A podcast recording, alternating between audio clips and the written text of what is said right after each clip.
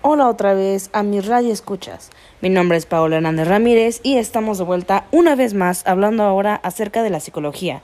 Y esta vez con un tema bastante importante. Verán, últimamente he visto que sacan muchas películas con personajes que desbordan sus emociones e inclusive llegan a ser personas totalmente diferentes a como las conocemos. Esto me ha causado muchísima curiosidad acerca de los problemas que pueden existir cuando una persona es llevada a cierto límite. Entonces descubrí que este tipo de cambio de personalidades se deben a cambios psicológicos, como el de nuestro tema de hoy, que es la neurosis obsesiva.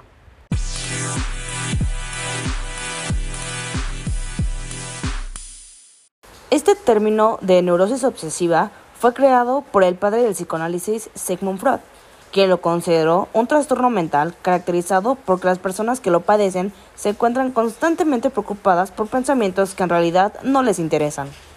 Ahora bien, me preguntarán, entonces Paola, ¿en qué consiste la novedad freudiana respecto a la neurosis obsesiva? Pues bien, yo lo respondo en que Freud pudo destacar que en estos, en estos sujetos que tenían la neurosis ya existían obsesiones e ideas fijas. Por ejemplo, en 1896, Freud señaló que en el caso de la histeria existió una experiencia sexual previa a la pubertad, que fue acompañada de susto y repugnancia. En el caso del obsesivo, la experiencia se acompañó de placer. Ese es, según él, el gran secreto clínico.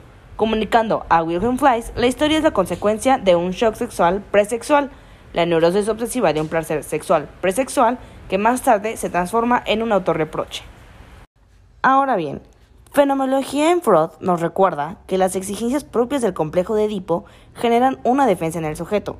Cuando llega a la fase genital, se produce una regresión a la fase sádico-anal que vendrá a marcar el tema del, erotismo anal en el obsesivo. Bien, ustedes dirán, entonces, ¿a qué conlleva esto? Esto conlleva a que el carácter acaba siendo esa aceptación determinista del síntoma como si fuera algo inamovible este sería un nuevo grado, una sublimación de las pulsiones que, que consolidan la represión. Ahora bien, sabemos que la neurosis es el fracaso de la represión y el retorno de lo reprimido. En el esfuerzo para diferenciar carácter y neurosis obsesiva, Freud manifiesta que hay sujetos muy cuidadosos, económicos y tenaces. De aquí evolucionan a pulcros, avariciosos y obstinados en un grado máximo de carácter. Por ello, ser pulcro no define ser obsesivo. A lo que a mí respecta, lo característico de esta neurosis es aquello que la distingue de la histeria, y es que no ha de buscarse en la, vida instintiva, sino en las circunstancias psicológicas. Y bueno amigos, espero que esto haya quedado un poco más claro acerca de lo que es y puedan identificarla, y que alguna vez este sea un tema de conversación ya que es muy interesante. Nos vemos en el próximo podcast. Así que recuerden, la última modificación se realizó hace dos minutos.